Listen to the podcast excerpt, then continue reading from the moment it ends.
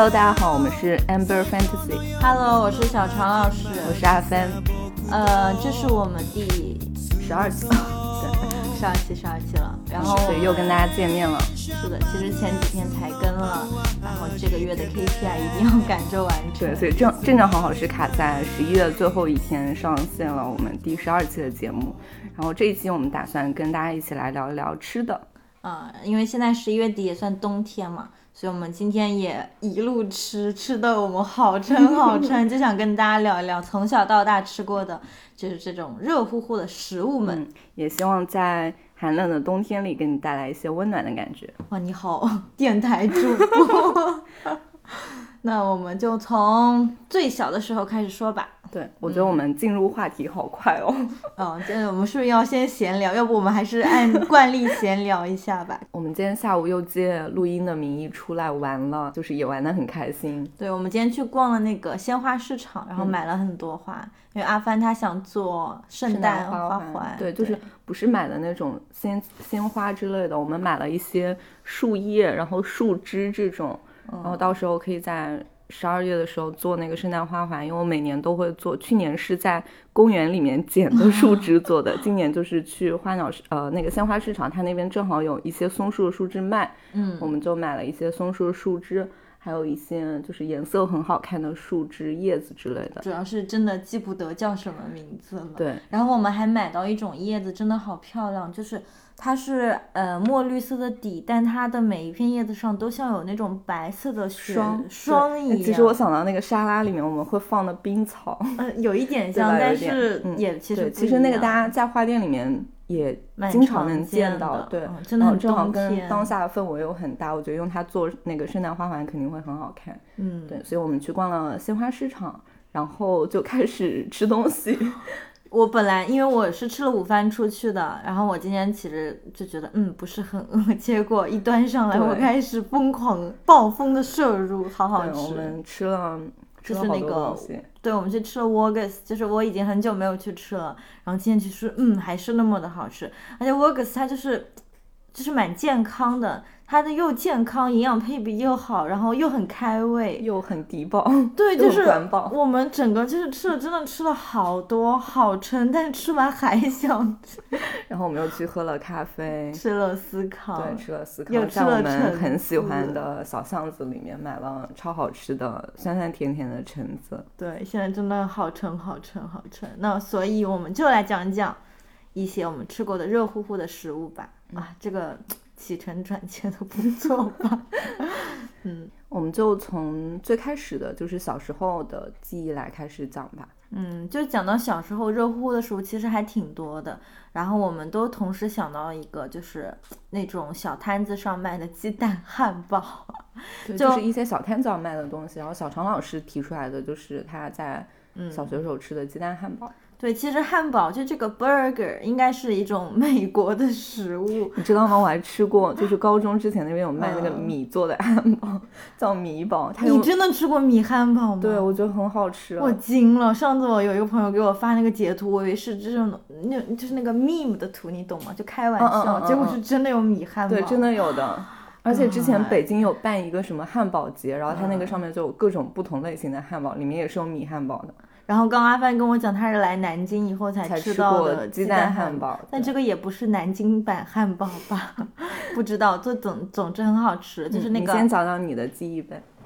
就鸡蛋汉堡，我我觉得应该大部分人小时候都吃过，其实现在很少见。它就是一个小推车，然后一个圆形的铁盘，每个铁盘里面还有一个一个小的圆形的，嗯、就是这种坑吧。对，然后就是先把面粉。糊糊加进去，然后再磕一个鸡蛋进去，然后放一些肉肉啊什么东西，然后再盖一层面粉，就出来了一个汉堡。然后把它翻个面，其实我觉得有点像做那个章鱼烧的那个做法，哎，是有一点，是有一点。然后我对它的记忆很深刻，是因为我们小学的时候，他每一周要有人排班去值日嘛，啊，所以早上会起得很早。然后我是一个特别爱睡懒觉的人。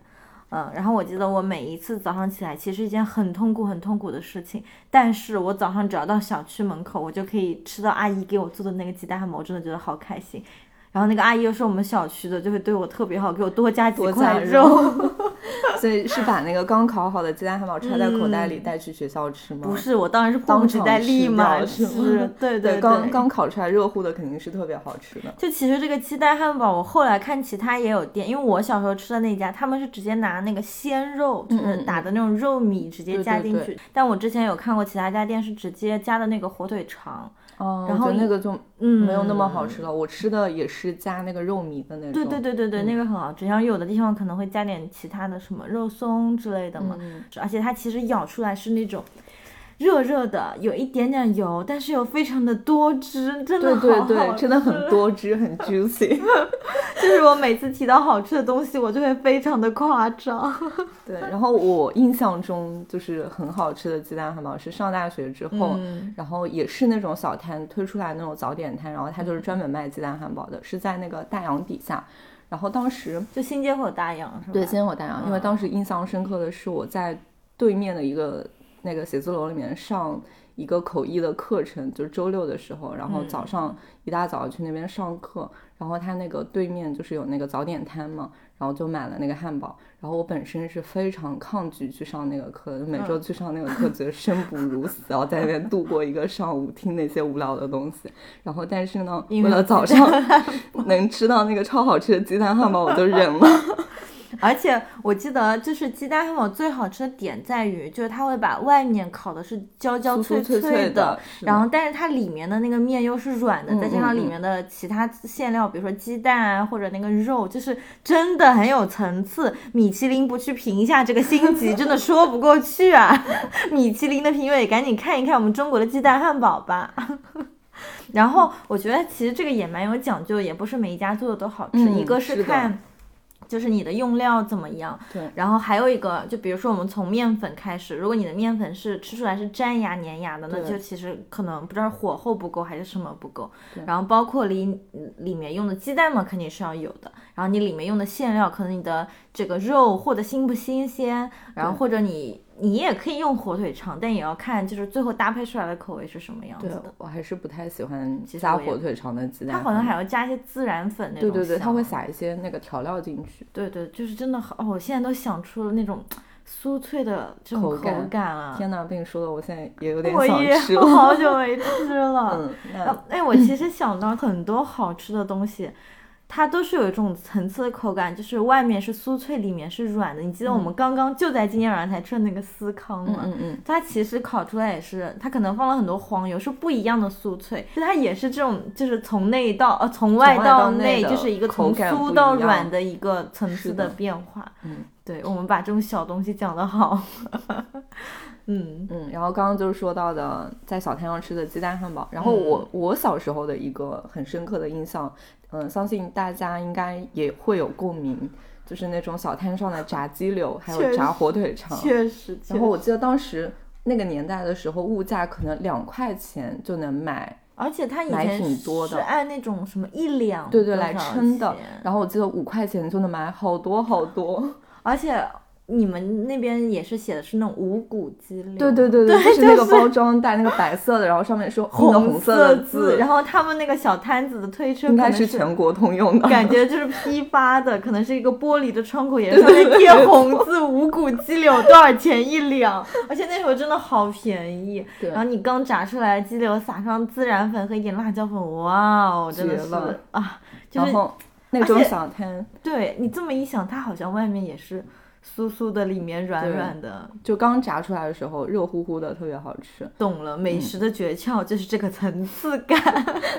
领悟到了。然后一般像这种炸鸡柳的小摊上，它会有炸别的东西，比如说像嗯。火腿肠，还有那个嗯年糕，年糕，，里脊，对对对吧红色的那个脊里脊还有那种年糕，就嗯一整块儿年糕，真的年糕还要刷那种甜面酱，对哦，然后火腿肠一定要是那种淀粉很多的，最便宜的火腿肠，然后一定要切出那个花的感对，觉。是的，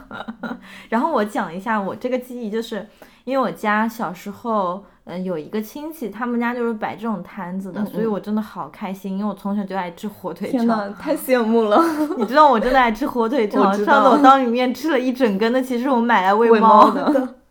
然后他们家就是会，嗯，就是批发，比如说一整箱一整箱的火腿肠，然后他们会出去卖嘛，我就特别爱跟在他们屁股后面。那也可以免费吃是吗？我当然可以。天哪，哪，好羡慕！我想吃生的，我就吃生的；我想吃开花炸过的，我就吃那种，真的好绝，好好吃。然后像这种炸火腿肠有两种做法，就炸你是差不多嘛，但你只要看到没有把它切开花，那就不正宗。肯定的，都要切开，就是两边都划那个刀口。那有些就是像撒粉的，然后有些也是这种涂酱料的，你喜欢哪一种呢？我都喜欢。也是哈，炸面粉有什么不喜欢的？而且是肉夹面粉，对吧？真的好好吃，嗯，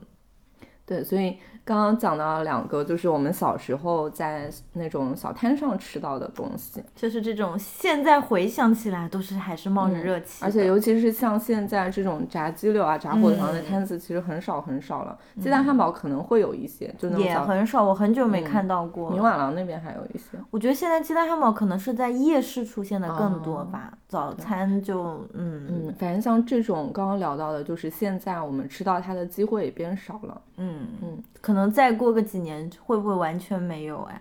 就是美失传的美食。对，而且就算他现在在弄的话，可能不是在那样的一个氛围下，或者说不是在那种小摊出摊的情况下，把它搬到店里面去，它反而味道就会不一样了。确实是，而且我们以前就是也和朋友讨论过，就有时候小摊子吧，虽然真真的就是蛮脏的，但有些这种就是地摊食物，就是越脏越好吃。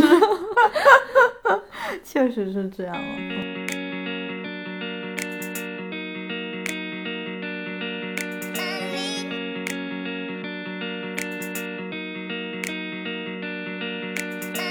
綺麗なことばっか言ってないでさ期待外れな virtual reality はしないけど Everything's gonna be alright. うまくやる必要もない。たどり着く確信もないけどこのままじゃ人生足りないよ。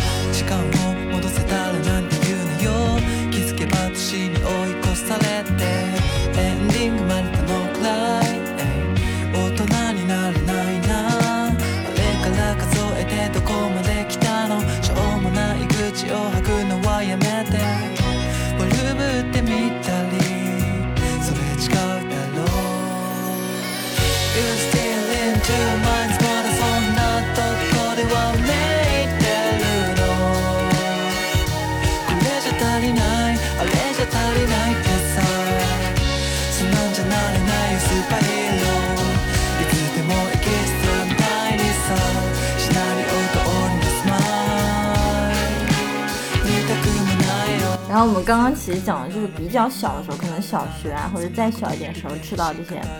呃，好吃的又便宜又好吃又脏的美食，对，路边摊美食。然后我们再长大一点啊，上学啦，可能到初中、高中，高中你有什么印象很深刻的这种热乎的美食吗？嗯，一个是就是大家应该那个时候学校门口会有一些小店，然后它里面可能会卖那种关东煮啊之类的，甚至我们就是之前初中放学，他有一个小摊子是吗？就叔叔他就是一个推车会推过来那种，对对对，也也有那种，也有那种。就是那种一串一串的麻辣烫，然后他拿一个小小的那种塑料杯给你，你就一串一串一串的算钱。嗯，对，其实我觉得那个跟关东煮也也差不太多吧。对，但是他打着麻辣烫的名号。嗯，因为关东煮这个可能是日本的，哦，真的吗？，对，它是日本的。我一直以为是南京。就是刚刚说到这个，我又想到了，其实还有那种烤红薯的小推车，哦，是。对吧？尤其是像现在这种冬天吃那种热乎乎的烤红薯也很舒服。但是我觉得红薯有点很奇怪啊，你没有觉得红薯这种食物就是它闻起来 永远比吃起来更香嗯吗？嗯嗯就也有吃起来很好吃的红薯，但你就是远远飘过来味道就，觉得最那个香味肯定是超香的。然后有有的烤红薯它会很甜，然后很黏的那种，它应该是品种的问题。嗯，对。但是有的嗯就不一定是那么好吃的，所以但是味道闻起来都还是好闻的。但你这么一讲，我就想到，就可能是因为小时候的记忆吧。就是如果我现在看到那种推一个桶的那种烤红薯，我会更愿愿意去买。嗯嗯，就但其实有人说它是废弃的汽油桶吗？有人这么说，我不知道哦。哦，但这个有什么关系呢？也是啊，对你反正正是把红薯烤熟了呀，我们又不会去吃那个，真的没关系吗？应该没有关系吧？反正从小吃到大都没有没有 见我怎么样。是也是，对然后我就有想到，因为南京人很爱吃什么赤豆元宵这种东西嘛。然后我小时候每一次吃这种路边的那那些摊子，他们也是拿那种很大的黄铜锅。嗯就所以其实我现在在看到很少有的店家拿这种黄铜锅卖什么赤豆元宵或者糖芋苗，会觉得特别的有亲切感。虽然他们做的不见得好吃，但是就会让我想到器具，就想到了小时时候候的记忆。对对对嗯对对，嗯。对，然后刚刚说到就是像嗯、呃学校门口放学推的这种小摊，我又想到了在那个初中高中的时候，嗯学校门口也会有那种小店卖奶茶，但是那个时候的奶茶店跟我们现在的这种太不一样了。对太不一样了。现在这种连锁奶茶店和当时的奶茶店是天壤之别，可以这么说。我感觉那时候可能是奶茶刚出现没对多久，刚出现而且只要你有学校附近，一定有很多家奶茶店，而且那个时候奶茶店基本上它都是用奶茶粉冲的那种，好便宜，好，便宜。我记得两块钱可能。有两个，反正我印象比较深的是那个湾仔岛，我记得它当时好像卖两块五一杯吧，两块五嘛。奶茶，里面有加珍珠吗。当然有珍珠，哦而且你有喝过湾仔岛吗？它我喝过，它跟别人不一样，就是它的珍珠是红色的，你记得这件事吗？嗯嗯，没有什么印象了。我记得很清楚，因为其他家珍珠都是黑色的，但他们家珍珠是红色的，我们就好爱好爱吃它那个红色的珍珠，其实吃起来都一样。嗯嗯，然后直到有一天，就是在店里面，老板在煮珍珠的时候，我们才发现煮珍珠的时候味道好刺鼻，嗯就是嗯也不知道他那个什么用料。对，他肯嗯定就是用那种一整包，然后要料用料也不是特别好的那种。嗯嗯，但是就是感觉端一杯热热的奶茶真的是好幸幸福，放学最幸福的事情之一。对嗯我，我想到说到奶茶，我想到以前就是高中的时候，嗯，初恋男友，他每天早上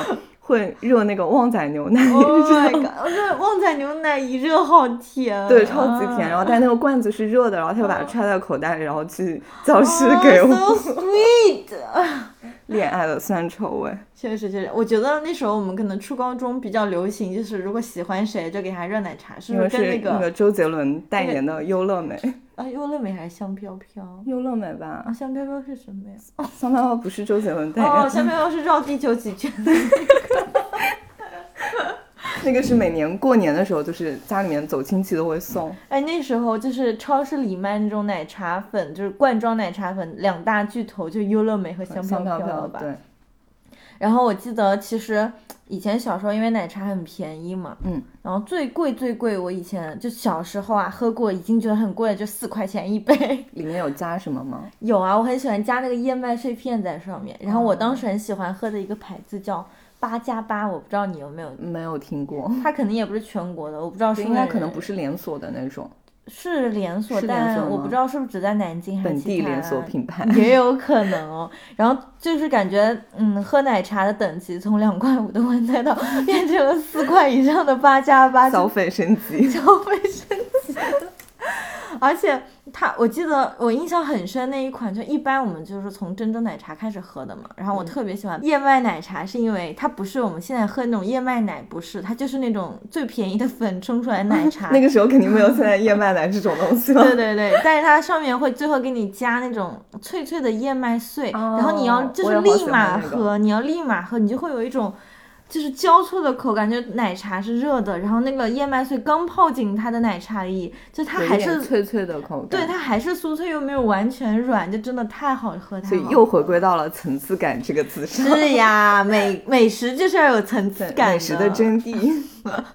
但是因为我太爱喝八加八，然后我对它有一个很不好的印象，就是因为呃有一次我到我朋友家玩，那时候也蛮小的，但是我就给他带了八加八，然后我可能是因为那家不太干净嘛，第二就是晚上回去就是急性肠胃炎，那是我人生当中第一次急性肠胃炎，因为印象很深，就又发烧，然后又拉又吐，就是因为喝了奶茶是吗？是是是，然后我们家的一个传统就是不爱吃药。没有记错的话，我记得我是没有吃药，我妈拿几床被子给我捂，然后 硬撑过去了吗？狂灌热水，然后我就这么自愈了。就我们家就是基本上没有大毛病的时候，就都拿被子捂着。自愈的，所以我对自己的自愈能力就是有一种莫名其妙的自信，就是觉得反正小时候我生这种小病都是可以这样子自愈过来，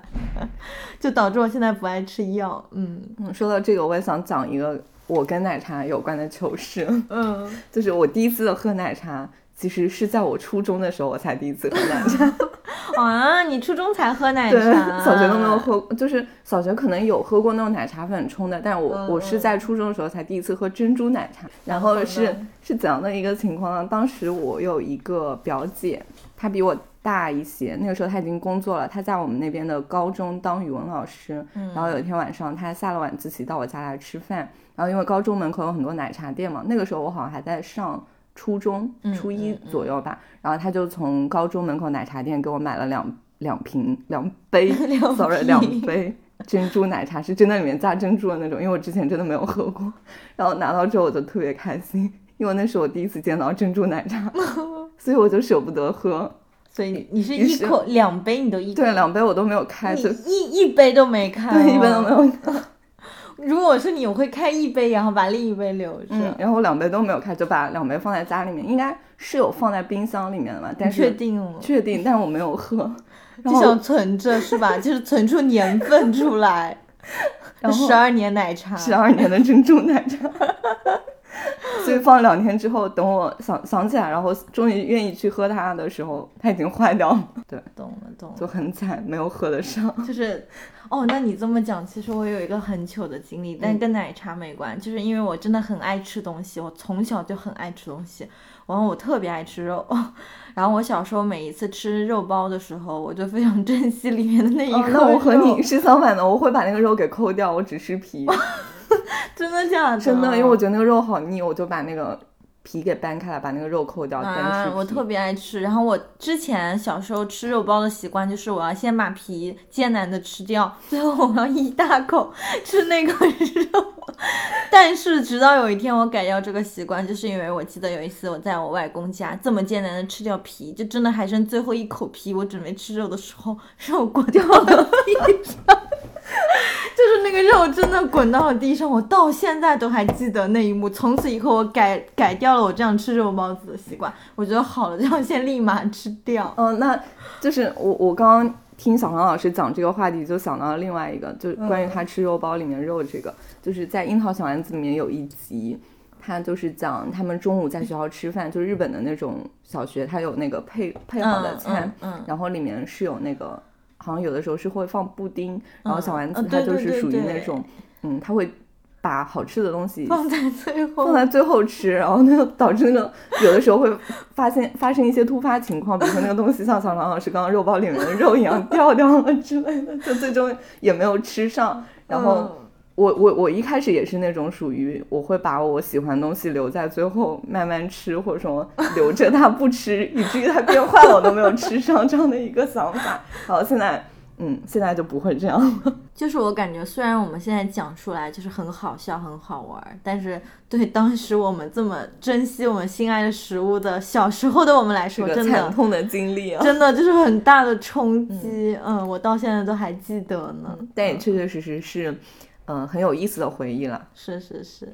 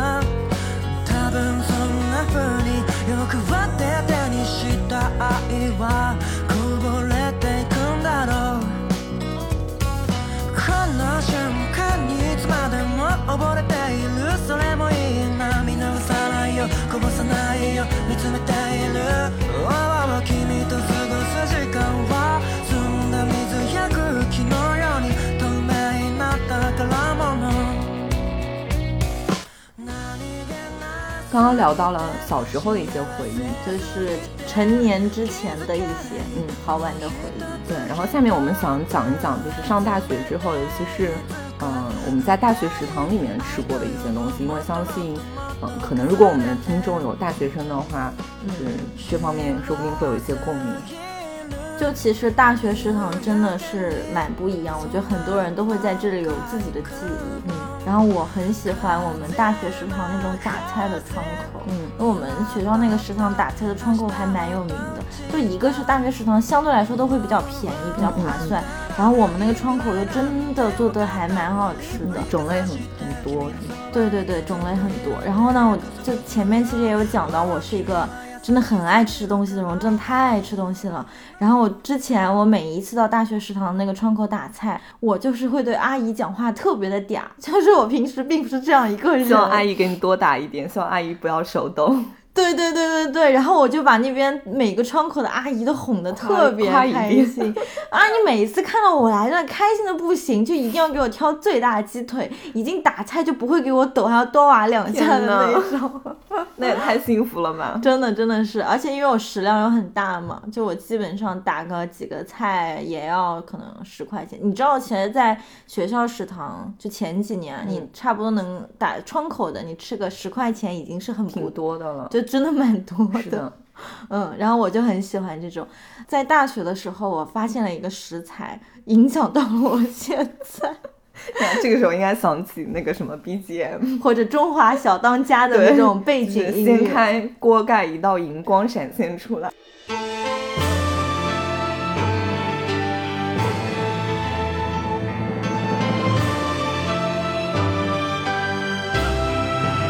就是千叶豆腐，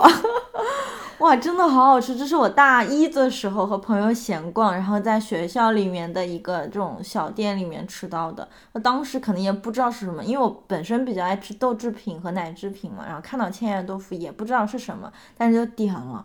我就在想，世界上怎么会有如此好吃的豆制品呢？其实后来想想，千叶豆腐它不完全是豆腐，也是那种加工合成品。嗯但是我真的很爱，而且其实每一个地方的千叶豆腐是不同的，有些店卖的我觉得并不是那么的正宗。然后千叶豆腐我最喜欢的做法就是干锅的，干锅千叶豆腐，靠锅的那一面它有可能也是这种有一点酥脆。然后，但它本身是很软的，那个层次感又来了。然后像我们大学食堂那个窗口，它一般都是和肉片一起炒，对，千叶豆腐炒肉片，就是然后再勾一个芡，就会有那种粘稠的酱汁粘在每一片千叶豆腐上。哦，我的口水已经快出来了。对，我们通过一个声音节目，通过一个播客节目，跟大家传递美食的这个给人带来的愉悦，对嗯，真的是，而且我我真的是这样一个人，就是我遇到好吃的，我真的会特别特别夸张，我几乎每一次吃千叶豆腐我都想流泪。就是我们上周还是上上，上上周。我们才一起出去吃过饭，你看到我看到了，就是我们点了一盘千叶豆腐，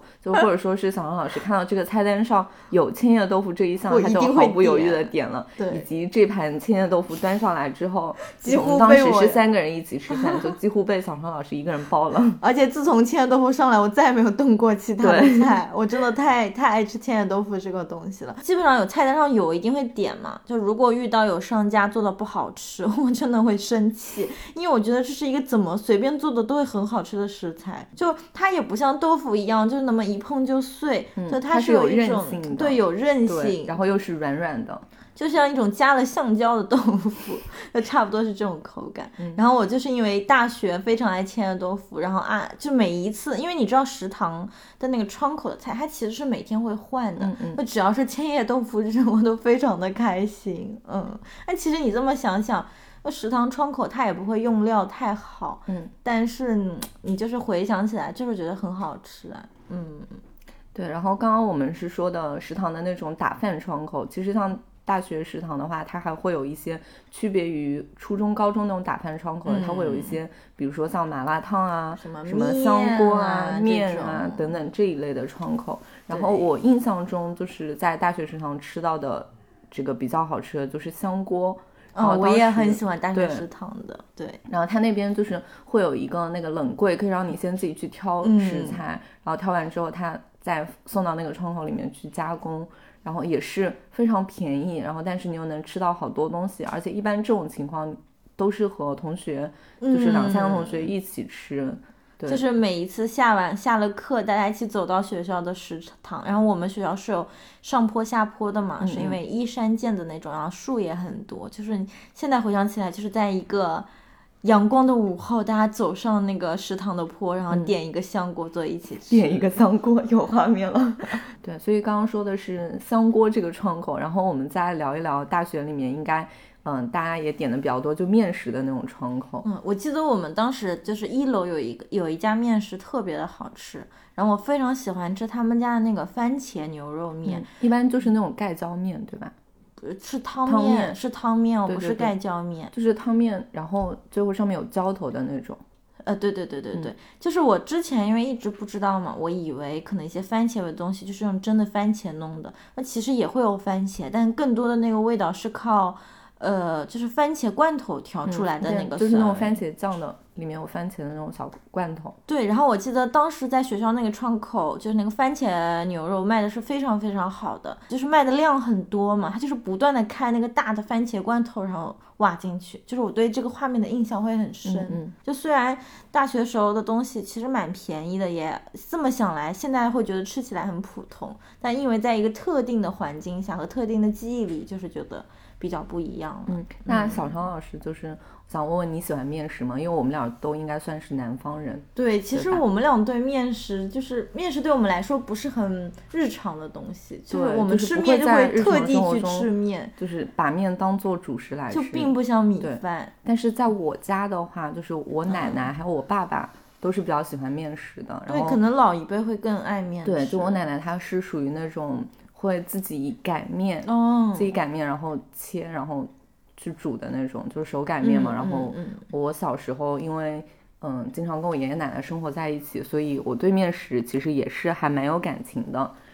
就我其实本身是一个不太爱吃面的人，就我吃主食都不太行，我不是很爱吃主食。但是我其实蛮爱吃意大利面的，嗯嗯。呃，然后对于我们自己的一些面条，我可能是到。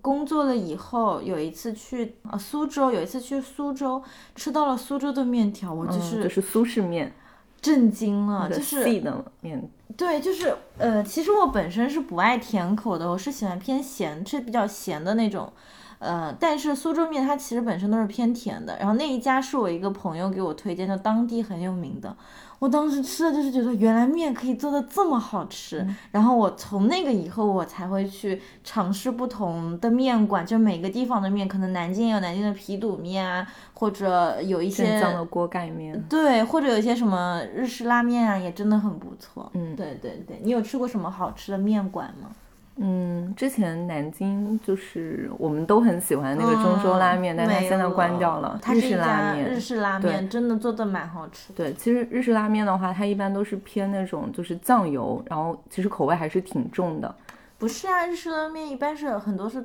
豚骨汤底。啊，豚骨汤底，就是那是豚骨拉面，然后也有那种酱油酱油面。对，因为我之前在日本吃的话，它的那个味道是真的偏咸的，就是味道。还挺重的，就比我们一般程度上吃到那种咸口还要再重很多的。然后那边好像就是，呃，一般都是一些工人，就是他们为了嗯更有体力去干活，可能会吃一些偏重口一些的东西。懂懂，就是因为流汗多，要补充一下钠。嗯。然后我很喜欢的一个博主，他叫 Uncle Roger，你知道吗？不知道。就他是一个国外的一个博主，他特别喜欢点评，就是别人做的一些豚骨拉面，就很有意思。真的就是自己熬出来汤，然后做出来这个豚骨拉面，其实要花费很大的功夫，要花费很多食材的，呃，包括你的一些技术啊，什么东西。那所以如果我们去吃这种日式豚骨拉面，它卖的会比较便宜的话，肯定不正宗。它很有可能那个汤底就是浓汤宝调出来。勾兑出来的，对对。之前有一个日剧，就是我印象非常深刻，我也特别喜欢的一个日剧，叫《爱吃拉面的小泉同学》。然后他那个日剧的话，里面就是每一集讲的是小泉同学，她是一个女高中生，然后下了课之后跟她的同学，或者说她一个人去一些当地的那个拉面店吃饭，就有一点像那个《孤独美食家》的感觉了。但是它的主题就全部都是拉面，每一集都是讲一个拉面。然后比如说像很有名的那个。二郎拉面，然后那个拉嗯面是属于它会在上面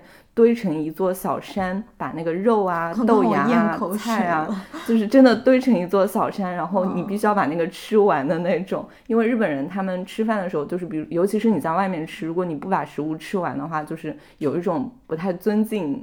这个啊不！太尊敬对方这样的一个感觉但是。我太多呢，小田同学真的很能吃，他每次点的拉面都是一个人能呼呼呼的全把它吃完，然后呼呼对，这样然后每次吃拉每面，每次看他吃拉面就觉得好好开心，然后好爽，然后又是那种热腾腾的那种拉面，然后也会给人一种很治愈的感觉。是然后他那个日剧的歌曲还蛮有意思的，我有我有一段时间一度把它设置为我的手机铃声。而且一般放拉面的那个碗都是大口的对碗，对对，就是很大，然后你捧在手里也会有很满足的感觉。然后我们之前去中州吃的时候，就你选择，你首先是选择不同的汤底嘛，嗯然后你面条它给你的选择是多少秒多少秒，对选它的硬度，对硬度。然后我看过最夸张的就是过一下水就 就是一。秒，我还当时问老板，真的有人吃一秒的面吗？他说，嗯，就是过一下，就是我还蛮难以想象。之前其实有想过要不要试一下，但没有想到中州就关掉了。嗯，很可惜。但是我自己吃日式拉面的话，我还是比较喜欢吃偏硬一点的。嗯嗯然后我吃南京的面也是，就因为我是一个从小不爱吃皮肚的人，嗯，我也不爱，我真的不能接受。但你知道，就是南京最有名的面，其实应该算皮肚肚面我是长长大了以后才开始吃皮肚面，但其实我觉得像南京的一些比较小吃啊，像皮肚面或者馄饨，它。好吃的点当然跟本身食材也有关，或者汤底，但它的精华在于那个店家的辣油，就真的是这样。就和南京的馄饨或者南京的这种皮肚面，最最最精华就一定要是那个辣油是 OK 的。然后像每个地方的辣是不一样的，南京的辣和四川的辣或者一些湖南的辣又是完全就不一同样的但是我我也不知道怎么形容，但是我从小吃到大，我只要吃到我就知道，哦，这是南京的那种辣油的那种辣，嗯，是家乡的味道。是是是是是。然后这就是我们讲的一些关于面食的，其实关于面真的有好多好多可以讲，因为好吃的面实在是太多太多了。然后我们俩也不是专业的面条爱好者，确实确实，我其实也是长大以后才慢慢开始去试不同的面馆的。对，就是嗯我们是喜欢吃面的，但是对面的了解和认知没有达到那样的高度和水平。嗯，我感觉可能更靠北方的人，就是会更有这个发言权。对，所以如果我们的听众里面有就是比较喜欢吃面食的，嗯可以给我们推荐或者给我们说说吧。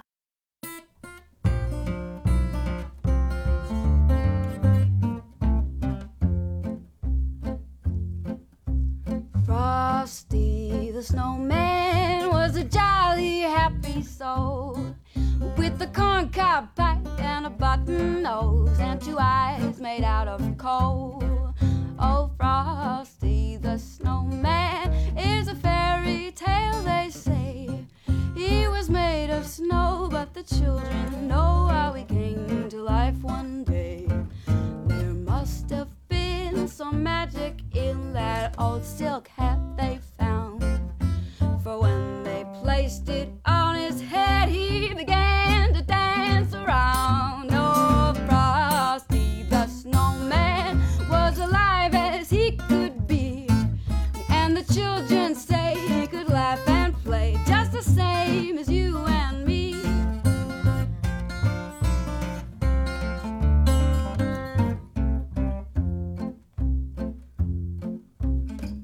我们刚刚讲到的面条，都是我们工作以后才开始慢慢接触，然后慢慢去尝试的。对，就是有大学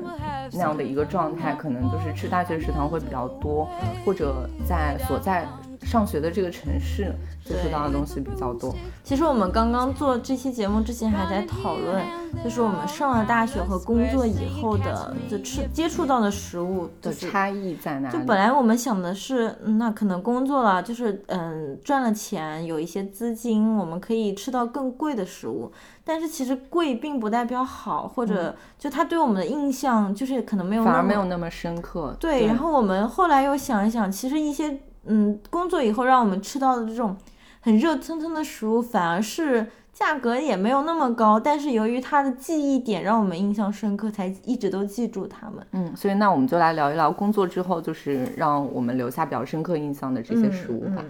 你先说说呗，因为我上次看你发公众号有讲你在，别的地方吃到的一些，对对对，嗯，然后我第一个想分享的是之前在澳大利亚的时候，嗯、我住了一个青旅，然后当时是我跟我朋友一起，因为青旅都有那种公共食堂嘛，所以我们就在公共食堂里面会做饭。然后有一天我们是从当地的超市买了一些东西带带过来，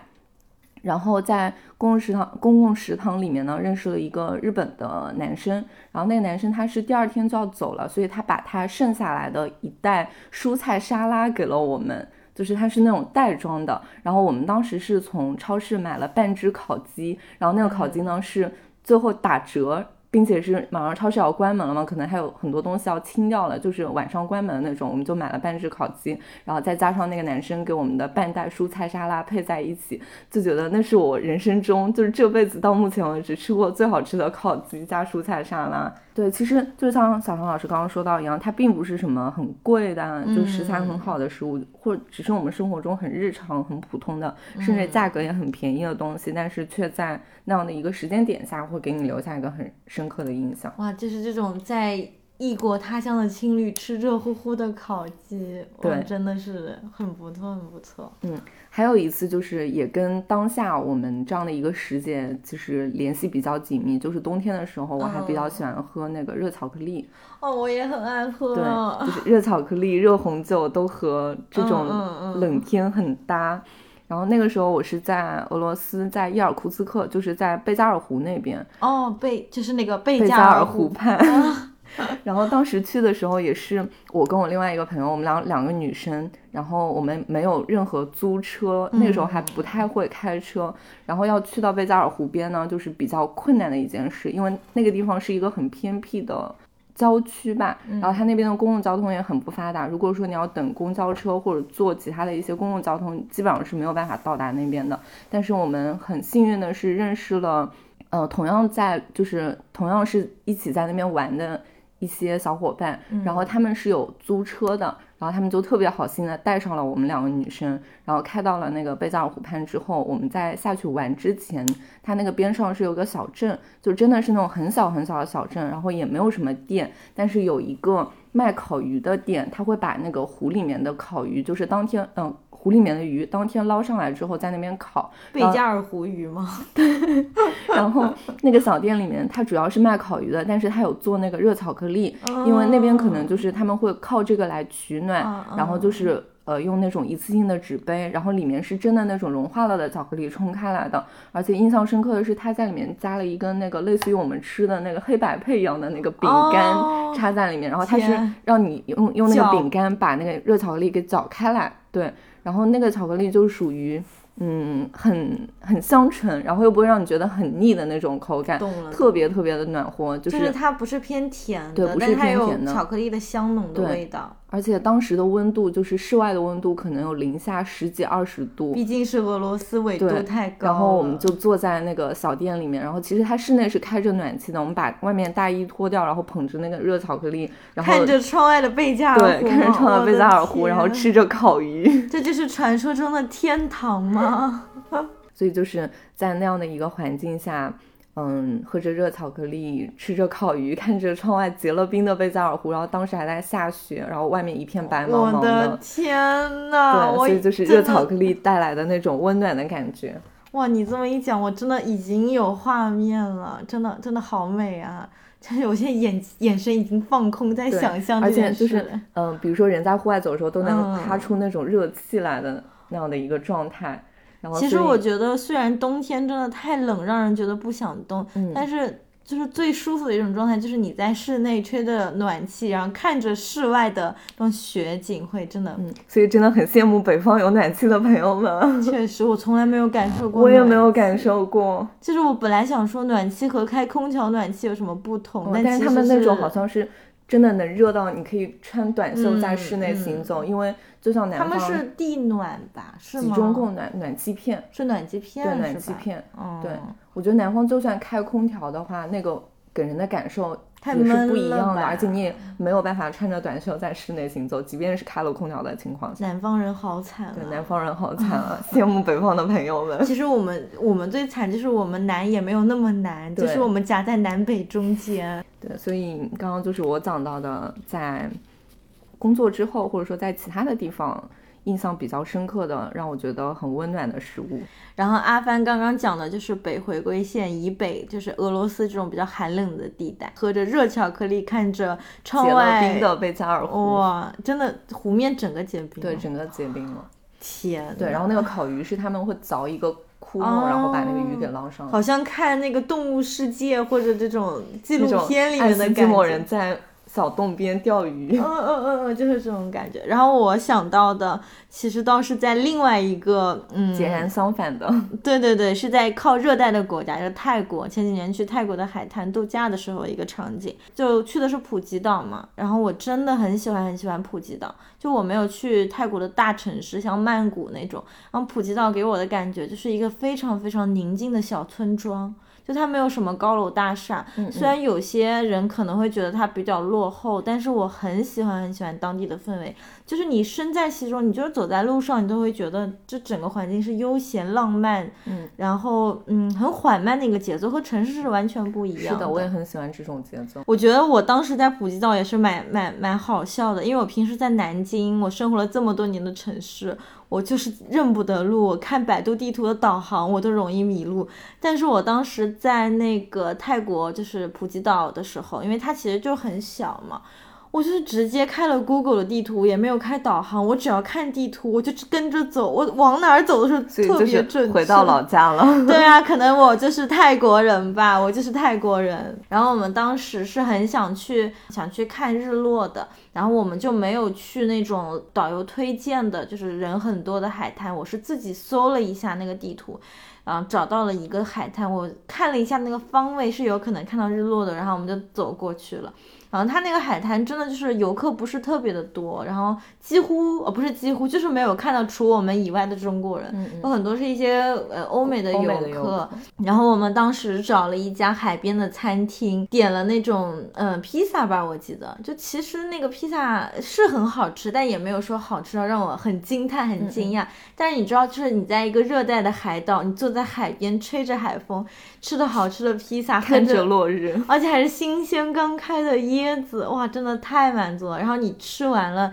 你就可以在那个餐厅的沙滩椅上租一个摊位躺一个下午，躺天呐，太完美了！是的，是的，就其实我觉得我们讲的一些记忆都是食物和自然景观，就是结合在一起，然后给我们留下了这么一个记忆。就是我觉得我在泰国那那周度假的时候，也没有吃到过说啊，就是好吃到我永远记得它那个清晰的味道的食物，但是我几乎每一餐都是非常非常开心的。就是你知道我们是十二月份去的嘛，就就是为了躲避冬天。你从一个很寒冷的地方一下去，你就想立马穿短袖，然后每天就是穿的拖鞋悠就是悠哉悠哉的走，对对对。然后我又很爱和当地人聊天嘛，所以他们会给我推荐一些就非常当地的一些餐馆，就又便宜又好吃，然后老板又特别的热情。然后我觉得我在泰国就是老是融为了当地人，就是 当地人的感觉，然后我就是老是有那种老板给我一点折扣，多送我一点东西，就是所以让我更喜欢普吉岛了。嗯，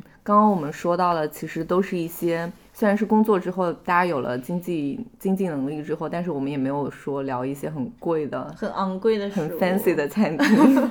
对，因为反而这些东西没有给我们留下很深刻的印象，倒反而是一些比较普通或者甚至很便宜的食物，嗯在我们的记忆中留下了很深刻的印象。对对对，所以我想到了小时候学过一篇课文，其实，在我们之前节目里面，我好像也有提到过一次，嗯就是鲁迅写的《社戏》，吃那个毛豆对，吃毛豆的，在他们他们在那个船上剥毛豆的这样的一个情节。嗯然后原话是这么说的，就是他说：“真的，一直到现在，我实在再没有吃到奈叶斯的好豆，也不再看到奈叶斯的好戏了。然后，所以就是毛豆还是那个毛豆，我们吃的那些东西还是那些东西，就可能不是在船头煮的，就不像当时有那样的感觉和回忆了。呃，就是我之前自己也有想过这个问题，就是我们记忆中那些特别好吃的东西，它是真的有那么好吃吗？就如果我把原来就是原原本本的那些食物再拿到现在来吃，我还会有就当时的那种感觉嘛？对，我觉得食物是一方面，食物的味道是一嗯方面，还有当下，比如说跟你吃饭的这个人是谁，以及当时你的心境、你的整体的一个状况是什么样的，都会对当当时的这个口感上的判断会产生一定的影响。对，其实我觉得，就我们记忆中的食物这么谈起来，我们或多或少都是自己把它们美化了。嗯，是的，但其实也就是因为自己加入了那些记忆的成分，嗯然后让那个食物变得更独特了。嗯，对，就好比比如说我吃了一家店，我觉得真的很不错，嗯，然后我推荐别的朋友去吃，可能他们就觉得，嗯，也就那样，还好，挺普通的。但是那家店可能对我而言有特殊的情感，比如说我是跟谁谁谁一起吃，或者说当下我是一个很开心、很快乐的状态，嗯所以那些菜给我带来的感受也是非常棒的。然后别对对于别人呢，他们可能没有那样的感受，所以每个人的想法也是不一样的吧。嗯，就包括一些大家现在觉得可能是快餐或者便宜的东西，像我自己很 爱吃麦当劳，嗯我真的非常非常爱吃麦当劳。然后南京的第一家麦当劳其实是呃你我不知道你有没有看过，是以前在夫子庙夫子庙最里面那家，你知道吗？不知道。那你来的时候，它可已经就是拆掉了。哦那是南京第一家麦当劳，然后因为我的小学就在附近，我对那家麦当劳真的很有感情。就是小学每一次上学，我妈妈就很喜欢带我去吃麦当劳那个猪柳蛋，猪所以我柳蛋汉堡是吗？对，而且我小时候麦当劳的猪柳蛋还不像现在，他把那个面包换成了那个 muffin，就是叫什么麦，它就它的翻译是麦满分，麦满分就是比较偏硬一点，它应该是一种英式的一个面包，但我觉得还蛮好吃，很麦香嘛。但以前最初最初的猪柳蛋，我记得嗯应该是六块钱一个吧。然后它就是那种最普通的面包，就是其实一定是没有现在好吃的，吃的但是嗯我对它的印象就很深。夫子庙的那个麦当劳拆掉的时候，我真的难过了还蛮久的。呃，就是最近好像瑞金路的那个麦当劳也拆了，就是因为南京人从小长大就会对他们有很深的感情。其实你说像麦当劳这种连锁店，我在哪儿都能吃到，但是就是因为每家门店其实真的承载了一些人的回忆。嗯嗯，对，所以我们俩其实也真的还挺爱那种，嗯、路边小店或那种苍蝇馆子之类的。就如果说能发现到真的挺好吃的那些店，也算是一件很很幸运的事情吧，并且能在。在我们的记忆中留下一些很快乐的回忆，也是让我们觉得很不错的一件事。是的，是。然后我今天还在跟阿帆说，我说每一次跟你出来，我的美食缘都特别好，就是因为就是我们俩一起吃饭，也基本上都能吃到很多好吃的东西。对，而且就不仅是没有踩雷过，然后总是能吃到好吃的东西，就还蛮有缘分啊，跟美食。嗯，嗯，那我们就顺势来聊聊我们的 Happy Hour。那么你先来吧，又开始到了 Happy Hour 的互相推脱环节。推脱环节。嗯，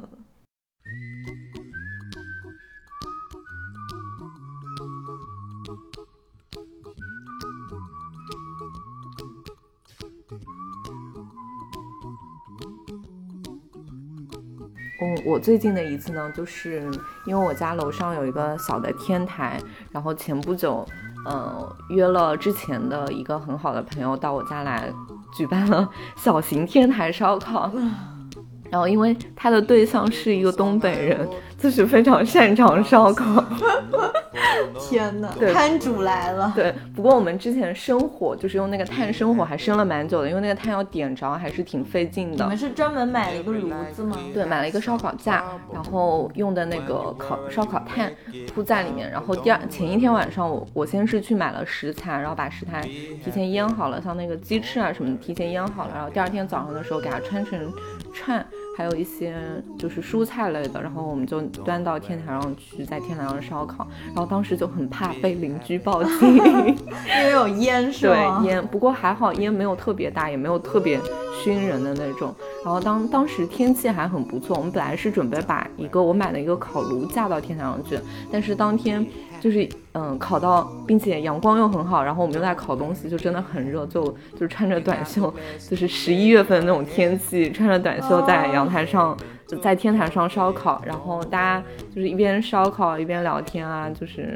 很不错的这样的一个感觉。不过你既然提到了，其实我觉得今年的十一月份真的总的来说还好，嗯，就感觉今年的秋天被延长了。是的，真的有这种感觉，因为马上都要十二月了，然后我们其实现在穿的也不是很多，而且呃这一个月的晴天还蛮多多就基本上白天的时候都是可以舒舒服服出来晒太阳的那种温度。嗯，对，所以白天的时候温度都都不低，就是有太阳的情况下，嗯对，所以我们当时在天台烧烤，就是完全没有是冬天的这样的一个感觉。对，因为我们其实也很久没上天台，就是感觉对，因为小唐老师来我家，就是我们之前一般会在天台上玩，对 天台上玩，在天台，我们第一次录音哦不是吗？不是第一次录音，就就是是录爵士那期的时候，对，就是在天台上录。那个时候还是夏天，然后我们搬着小桌子在天台上吃晚饭，还看吃到了西瓜。对，看到了我今年看到最美的落日，哦，那个真的好美啊，好对然后梦幻。然后又一边用小音箱听爵士，一边在看天上大块大块那种橙红色的云，云，哦对，然后聊节目，就是很难忘的回忆。然后喝了两空了两个酒瓶，对，所以感觉天台也给我带来了很多 happy hour 了。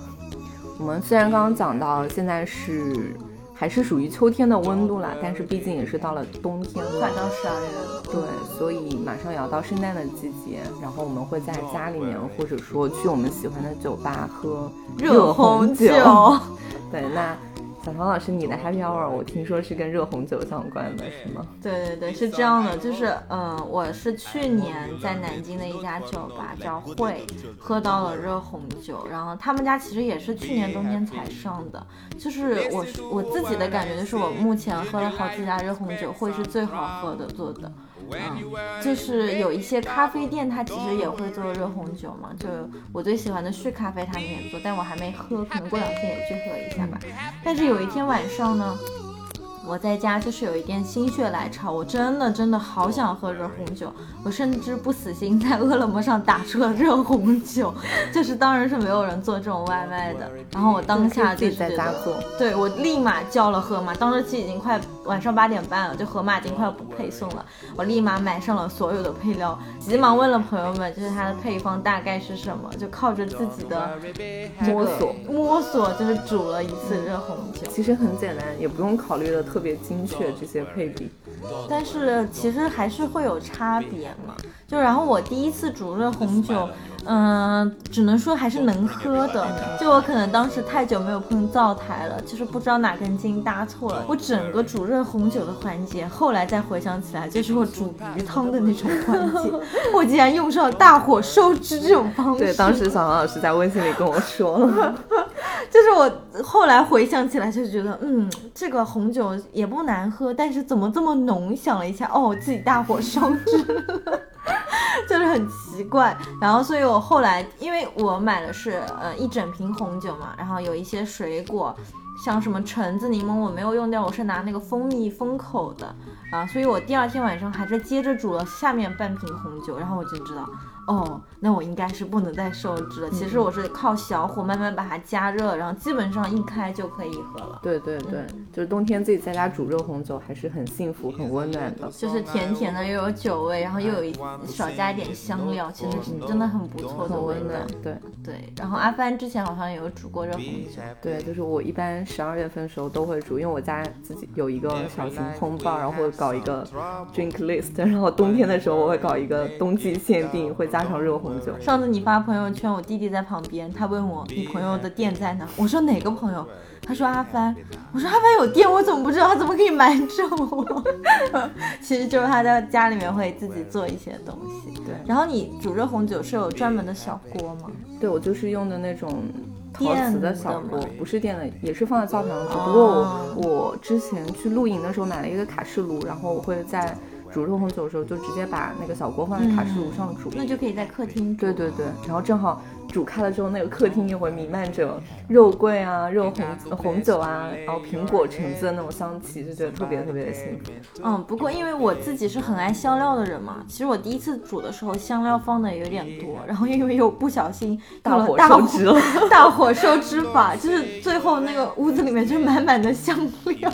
可以再丢几块肉进去，煮红烧肉了。就是红是就是红酒红酒烩肉，对对对对对，真的是。然后，所以我其实第二次呃煮的时候，就是有少加一点香料，但其实肉桂棒我还是放了稍微就嗯两三根吧，我比较喜欢肉桂的味嗯，道。我也很喜欢肉桂。就是我觉得热红酒这个东西，呃，你可以稍微呃上网搜一下食材，然后根据自己的口味来调一下配比。然后如果想喝到更好喝、更精致一点的热红酒，大家也可以去酒吧去试一试，就是不同的口味嘛。总之，我觉得这个东西就是也很适合在酒吧喝，然后也很适合自己在家煮自己喝，也很适合朋友们来了一起喝。对，就是一个冬天的万能饮品，对，然后嗯，也会让大家有那种十二月圣诞节的氛围，是啊、真的好圣诞啊这对，个非常圣诞。对，那节目的最后也跟大家预告一下，十二月我们也到今年的最后的两期节目了，因为我们现在就是每个月更新两期这样的一个频率嘛，所以嗯，也希望大家继续喜欢我们的节目吧。嗯嗯嗯，就是能做了大半年下来，对，能做到这个地，能做到这个地步，也感谢朋友们的支持。是啊是啊，希望我们今年年底前粉丝数量能到三位，也算、嗯就是其实也不对这个有什么要求啦，因为我们从一开始做这个播客也是抱着就是我们俩单纯自己一个想法的记录载体，对，也希望就是我们在记录的同时，大家也可以听得开心，也感谢大家对我们一直以来的支持。就是只要我现在要求也不高，每一期的播放量过一百，我就蛮开心了。毕竟网易现在怎么就不给我们退了呢？那我们就反正还是会继续坚持做下去的，然后后面的一些主题可能也会再想的更丰富一点。嗯，其实我们也还是在不断的摸索当中。对，所以大家有什么想法，也欢迎再继续多多跟我们沟通交流。嗯，对，收到大家的反馈，收到朋友们的反馈，也是我们很开心的事情。其实我突然想到，就是在最后最后加一个环节吧，就是我们近期收到的朋友们给我们的反馈，你有过哪些朋友跟你讲？这一期的话，我们就先来分享一下近期给我们留言，就是给我们私信的私信的一些朋友。对，小黄老师先来读吧。嗯，就是其实因为我们已经做了差不多十期左右了嘛，这应该是前段时间我有一次跟朋友聊嘛，其实我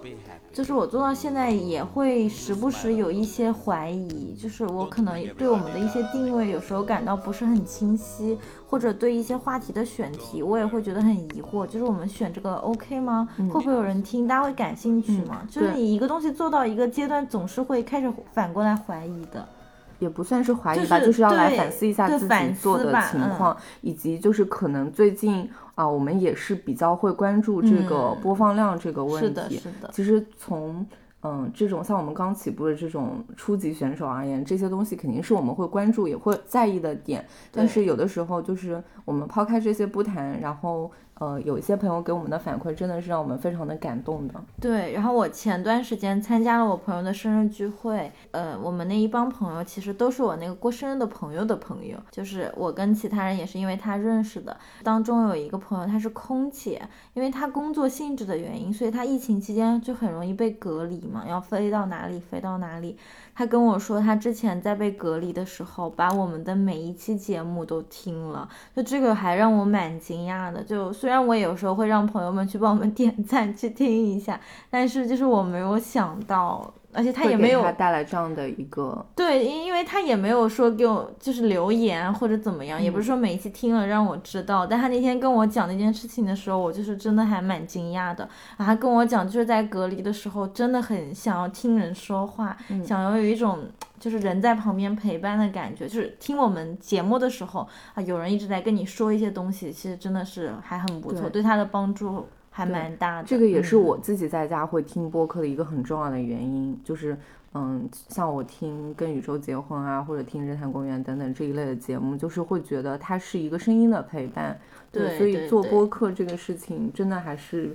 嗯，怎么说呢？是会对别人有一些帮助的吧？就可能这种帮助不是像那种很很有具体的帮助，但是我觉得虽然很微小，但对我们有意义，可能对一些听众也是有嗯意义的。然后我还有一个大学非常好的朋友，有一天我也是在跟他聊我的最近对播客的一些困惑或者一些反思，然后他就有跟我讲，就是娟娟，你听到了吗？我在说你哦。就他有跟我们讲说，我们做这件事情其实是很有意义的。就虽然有一些听众可能是我们的朋友，或者是陌生人，在讲到一些点的时候，对他们来说可能也会产生共鸣对对对对，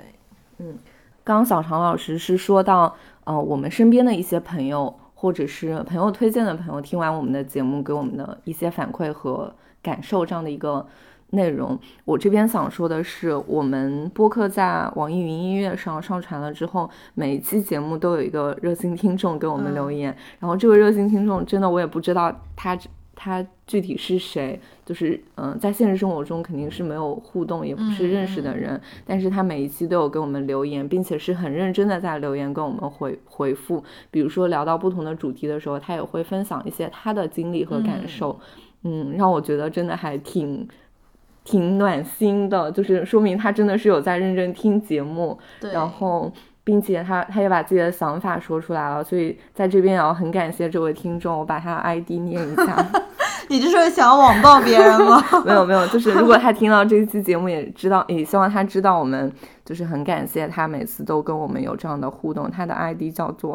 你真的好像网暴别人的感觉。不是了，真的只是想感谢这位嗯朋友，塞纳河水煮乌冬。哦，是的谢谢你谢谢谢谢谢谢，是的，真的每几乎嗯每一期都会看到这位听对众，谢谢嗯你愿意继续听我们节目，没有要网暴你的意思。只是感谢一下。对，怎么最后这个环节越说越搞得有点煽情，还没有到年终总结。那我们这一期就先到这边吧，嗯所以嗯也希望大家能在这些热乎乎的食物中度过一个温暖的冬天。吹着空调，吃着热乎乎的食嗯物，，开着暖炉。看着外面的雪。如果今年还下雪的话，嗯，那么就跟大家说拜拜了，拜拜。拜拜，下期见。